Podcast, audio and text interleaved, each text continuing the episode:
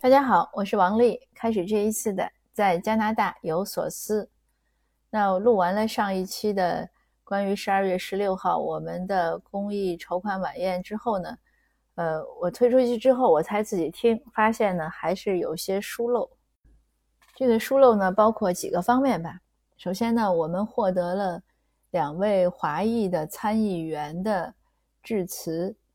一个祝贺致辞，本来我们是邀请他们来出席，但是现在呢，因为国会还没有休会，所以他们没有办法离开渥太华。呃，胡子修参议员和胡元豹参议员都给我们发来了致辞，中英文的，呃，非常有针对性，我们也非常感谢。那当然，在场的我们邀请到的，你像省议员李耀华先生呀，嗯，市议员欧泽光呃先生，还有呃另一位市议员安迪霍普斯先生，呃，他们也有发言。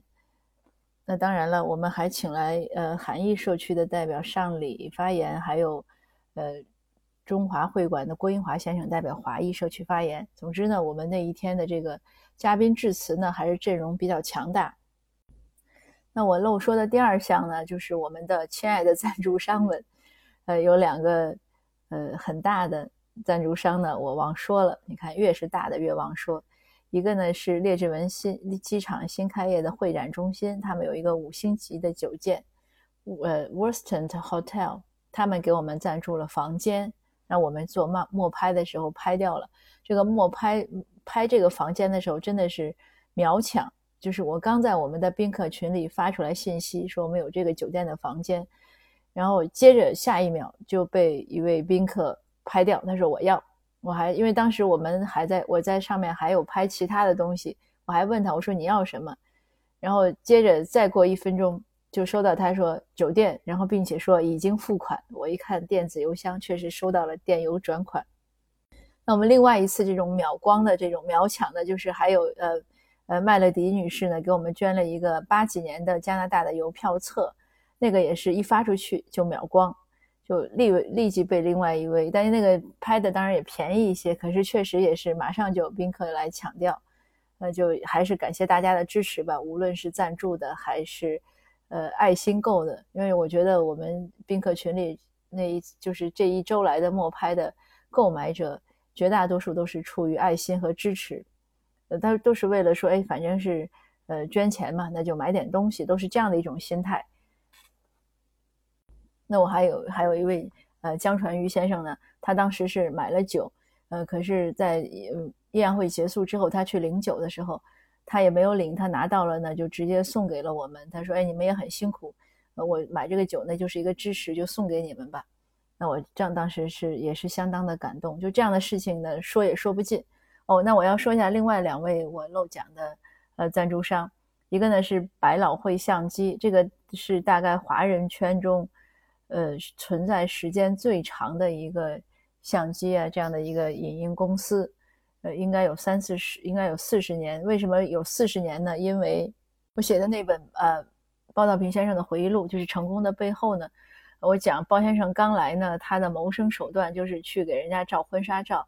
当时呢，他就找了一个华人的照相馆，一元呃快速冲洗来跟他配合。那个店老板呢，很支持他，每个周末呢都跟他合作去。呃，去那个公园里把他接回来，又帮他冲好了，再把他送到那个就开酒席的饭店。因为当时包道平呢，他没有汽车嘛，所以完全是靠这个老板的支持。那这个这个百老汇相机呢，就是这个老板的店，他的店呢，从一元店呢越发展越大，最后就发展成了相当有规模的、有影响力的这个相机公司，也包括冲洗啊、影印。呃，我们去年年底的时候。哎，还是今年年初，我记不清了，还特意去看过这家店，但是当时呢，刚刚是拆迁，它的那个标牌呢还没有，就是被刮掉，但是在墙上还有还有痕迹能看到，但是店呢刚刚搬走，所以很遗憾。但是呢，呃，包道平和这个老板一直是有联系的，所以这一次呢，我们的活动呢，这位我们这位老板呢，一看到我们有这个消息，马上就表示要赞助一台无人机。还有呢，就是帮我们做装裱、做那个字画装裱的公司呢，是大华艺术中心。这个刚才名字呢，我也漏掉了，呃，很抱歉。那接着呢，我有一个更大的 bug，我自己的漏洞我也忘讲了。就是晚会当天呢，我完全没有化妆，完全是素颜 出镜。就谁给我的勇气？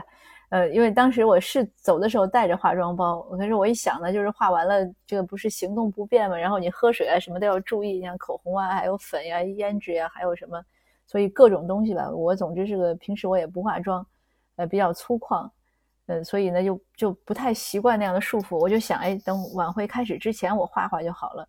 可是，一直忙，一直忙，又不想又不想拖延时间。我记得是六点。二十，我们说好六点半准时开，六点二十五分呢，我才从这个繁忙的这种 check in 的工作中挣脱出来，冲进大厅，然后脱掉大衣，就 准备看着表开始准备主持。幸好那个裙子是提前换好的，要不真没有时间，那完全就忘了化妆，而且整个的过程中我也没有意识到我是素颜或者不素颜。到晚上回家想起来，哦，整个今天没有画，但也没关系。但我说的这个 bug 呢，其实和我现在要做的分享的题目有关。我这一期本来是想分享的是，有听友问加拿大的青年呢有没有内卷现象。这个关于内卷呢，我特意去查了一下，因为大家虽然都说这个词儿，但有的时候似是而非。这个内卷呢，就是就其实是指社会的过密化，是个社会学的概念，它是指这种。社会的文化中呢，就是一就是或者社会的经济发展中的一些重复劳作，发展迟缓，因为那个外来的就是不可能再向外拓展，然后资源也用光了或者怎么样，所以就会大家就会向内向内竞争，就会变得一些呃效率低啊，或者一些呃产值化低啊这样的一种状态。那在加拿大呢，我认为呢是没有这样的现象。呃，为什么呢？因为加拿大这个国家呢，是一个人力，它人少嘛，全国只有三千多万人，幅员这么辽阔，它的面积呢，应该和中国一样大，呃，可能也许还大点，数字我记不清。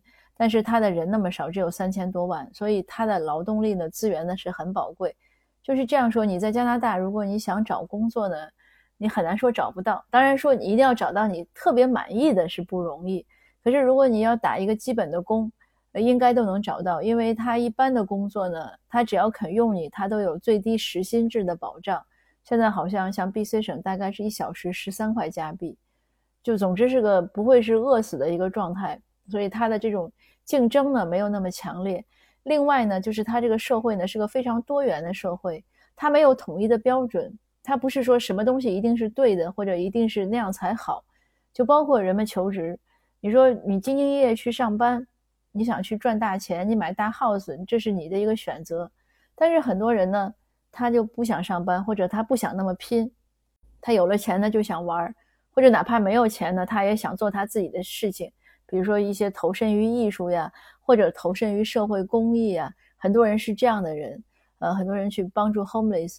即使对于无家可归者 homeless，这个社会绝大多数的声音都是很宽容的和很爱怜他们的。当然，我也听过一些个别的声音，认为 homeless 是懒惰呀，或者怎么样。但是这个社会的主流的声音都是很同情 homeless，希望能帮他们的。所以它是一个多元化的社会。那在这样多元化的状况中呢，就不太容易内卷，因为你这个没有那个同质化的竞争嘛，同质化的竞争会少，大家什么五花八门、百花齐放，你怎么样都可以绽放，所以不会内卷，怎么样都能有出口。就比如说。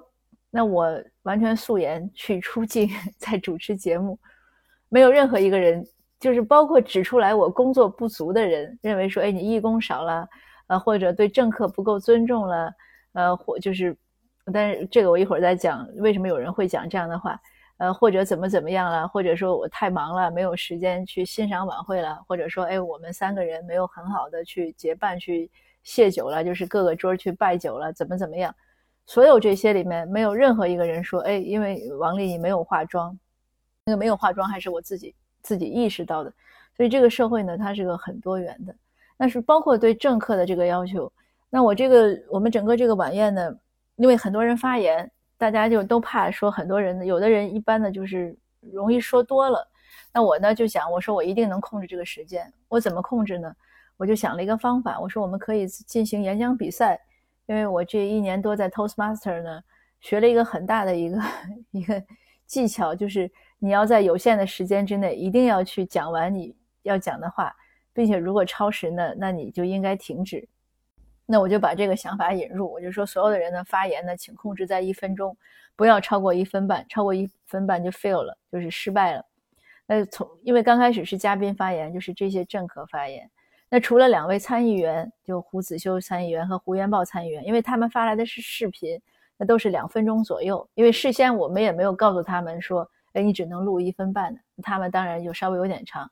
那现场的嘉宾发言呢，我是看着时计时器，我把手机计时器打开，看着计时器，到一一一分半的时候，我就 OK 一下。他们也都知道，那每一个 嘉宾发言都很都很赶。那你知道他他超时，其实这些长发言的人他都有时间概念的。那最后我们最长的可能是一个一百秒的吧。那一般的人都控制在内，呃，控制在那个时间之内。欧泽光议员的那个才好像五十几秒，我觉得成绩很优秀了，那很有趣。那可能也是因为这样的，所以有朋友说，哎，说你们这样其实不太合适，对政客不太尊重。那当然了，我说这是个多元化的体现。在我眼里呢，我认为西方的政客呢，完全是公务员。呃，我们不需要额外的去给予他们更多的一种好像高高在上的尊重。我认为不需要。我认为呢，对于民选官员来说呢，就是一种亲近和民众的亲近呀、平等呀、尊重是互相的。呃，但是更多的是监督。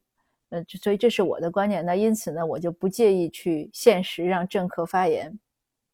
那就是在这样宽松的环境中，无论社会环境还是自然资源呀，这样各种种方面，加拿大其实都是很宽松的。呃，前几天呢，陈志栋先生为我们做了一次分享，他他的分享主题就是加拿大人的价值观，就包括这一点，就是多元，而且是呢，呃，允许一些争论，就是他会尊重你的不同，就是你去发表不同的意见的这样的权利和自由，它不是一个一元化的，它是个非常多元的，他也尊重人们去挑战权威，他甚至也欣赏人们去挑战权威。那无论你挑战的对不对，他首先认为你有勇气和有思考。呃，是很有意思的。那今天限于时间关系呢，那我就不讲陈志栋先生的这个分享了，就是讲回我们的呃这个主题：加拿大有没有内卷呢？青年人有没有内卷呢？那答案呢肯定是否定的。呃，这是一个很自由的社会。呃，当然，自由的代价是需要我们每个人承担自己更多的责任，就是你需要付出更多的努力去维护你的自由，你才能去。呃，欣赏到呃，才能享受到这种自由，就会更累。呃，所以任何事情呢，我们说硬币总是有两面。呃，任何一个国家和社会呢，总是有它的好和不好，就看你看中的是什么。那好的，今天的分享呢就到这儿，谢谢您的收听，我们下次见。